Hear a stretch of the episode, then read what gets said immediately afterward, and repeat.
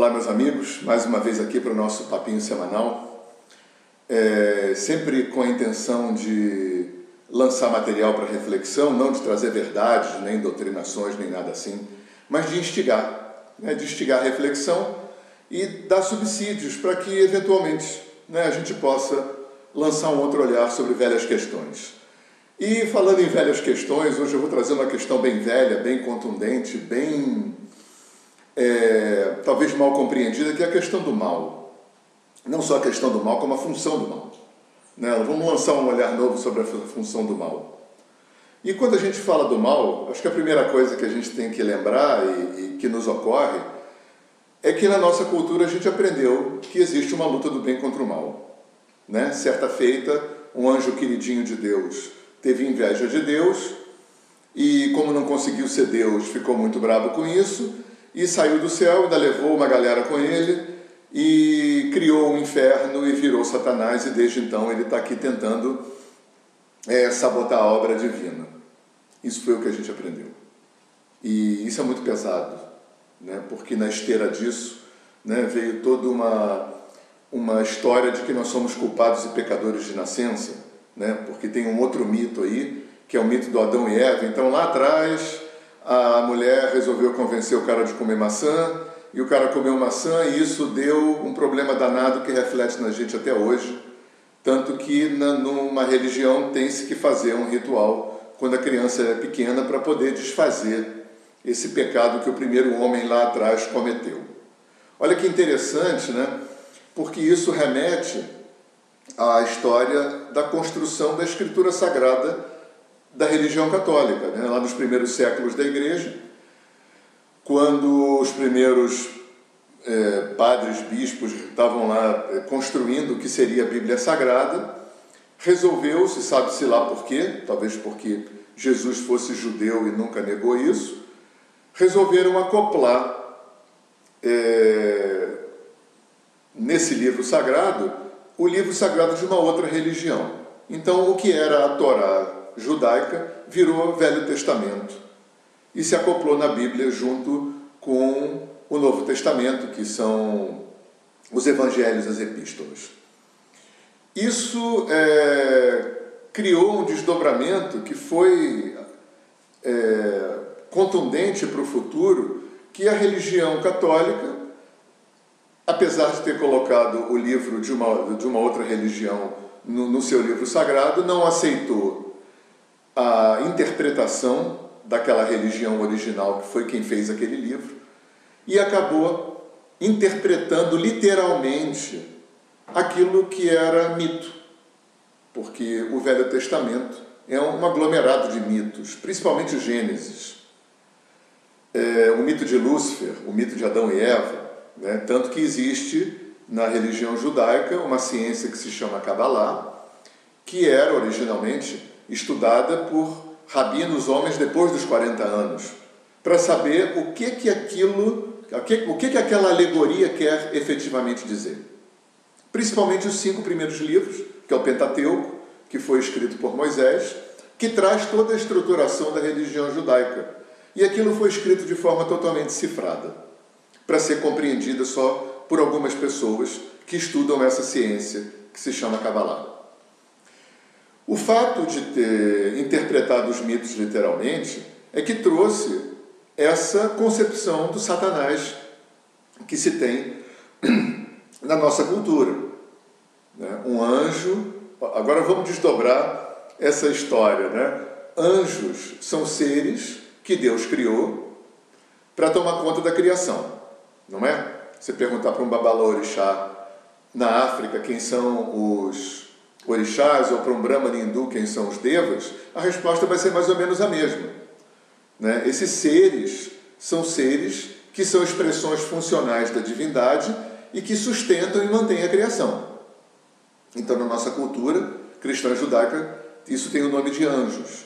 Anjos não têm emoções humanas, porque não passam por essa via evolutiva do ser humano. Então, um anjo ter inveja e principalmente o anjo, que era o queridinho de Deus, tem inveja, é claro que é uma alegoria. Esse anjo se chamava Lúcifer. Lúcifer quer dizer aquele que traz a luz. Então, meus amigos, olhar isso com outro olhar. Se o Criador, seja lá quem ele for, nos dotou de 90% de inconsciente no nosso psiquismo, isso é uma coisa que é, a nossa cultura só sabe há muito pouco tempo, né, a partir é, do Freud, que deu esse nome de inconsciente. 90% de mim está vivendo aqui sem participar conscientemente. E nesse lugar moram as, a minha história, moram as minhas dores, a herança que eu trago da minha ancestralidade, a herança que eu trago é, da minha gestação, a herança que eu trago das minhas vidas passadas, se eu acredito nisso, tem muito material que fica numa espécie de HD e que eu não acesso a maior parte disso. É, ali mora a minha sombra. A minha sombra é a reunião de toda a minha natureza humana mais animal, mais grotesca, mais é, é, homem das cavernas, né? é onde moram os meus defeitos, falhas, imperfeições humanas, erros, dificuldades, questões mal resolvidas, onde moram as minhas dores, invejas, raivas, tristezas, medos, e aonde também mora subutilizado todo o meu potencial, capacidades, talentos, vocações, virtudes, qualidades que eu ainda não liberei, até por causa dessa minha natureza sofredora e mal resolvida que eu ainda carrego. Muita coisa, muito material. Então, Deus que criou tudo isso dessa forma, deu uma mãozinha, né, se doando na forma de Lúcifer. Lúcifer é aquele, aquela função divina, ele não é um anjo. Então ele, ele tem uma funcionalidade na criação. A função de Lúcifer é descer aos infernos do homem, para ali ajudar o homem a mexer com essa massa, a, a, a fomentar a sua vida, a desenvolver a sua vida evolutiva. E Lúcifer também tem a função de ser um grande treinador. Porque, como dizia Kardec, eu não sou espírita, mas eu acho que Kardec teve boas sacadas. Se aqui é um planeta de expiação, né, eu gosto de chamar de laboratório ou de campo de treinamento, de escola, treinar. Eu estou aqui para treinar. Porque se eu tenho esse, essas questões todas que eu acabei de falar dentro de mim, não resolvidas, mal resolvidas, não curadas, reverberando na minha vida como tanto desequilíbrio, eu preciso treinar, porque mágica não existe. E ninguém pode fazer por mim o que eu tenho que fazer. Então, é como um atleta de ponta, não é? Você pega um cara que foi, foi recordista, campeão de salto em altura na Olimpíada passada, aí acabou a Olimpíada tal, ele tem um treinador, e esse atleta vive, essa, vive uma vida espartana, acorda cedinho, tem aquela alimentação toda, aquela coisa toda, treina pra caramba, rala pra caramba, chega lá num certo ponto, ele consegue pular um pouco mais do que ele tinha pulado na Olimpíada passada, o treinador olha para ele e fala, ok, e levanta mais um centímetro. Você não pode dizer que esse treinador está contra esse, esse atleta. Então, talvez o que a cultura cristã entendeu como, como mal, como algo que está contra, e eu pessoalmente não acredito que existe nenhuma força contra no universo. O universo é um grande organismo, inteligente, totalmente integrado, 100% trabalhando pela sua expansão, mas precisa de obstáculo, precisa de treinamento, exercícios, testes, provas, e alguém tem que fazer isso. O meu pai, muito humoradamente, diz que quando Deus faz reunião de ministério, Jesus está à direita e Satanás à esquerda, porque são duas funções complementares do mesmo processo. Paulo de Tarso falava numa epístola do Satanás que mora em mim, que é o colocador de obstáculo. É, eu queria trazer um pouquinho, para a gente fazer um contraponto, né, como a cultura hindu vê o demônio. Olha que interessante como a cultura hindu vê o demônio. O demônio é sempre alguém que está associado com Deus para cumprir um plano divino. Em geral, o demônio é um sábio que por alguma razão foi transformado em demônio, fez muita penitência, teve muita disciplina, ralou pra caramba e ganhou de Shiva, que é um aspecto de Deus funcional na criação, que tem a ver com meditação, tem a ver com ascese espiritual, com disciplina, com, com desapego, né? é um arquétipo da cultura hindu. Shiva vai e dá um, um prêmio, vamos dizer assim, dá um, um, um poder para esse demônio.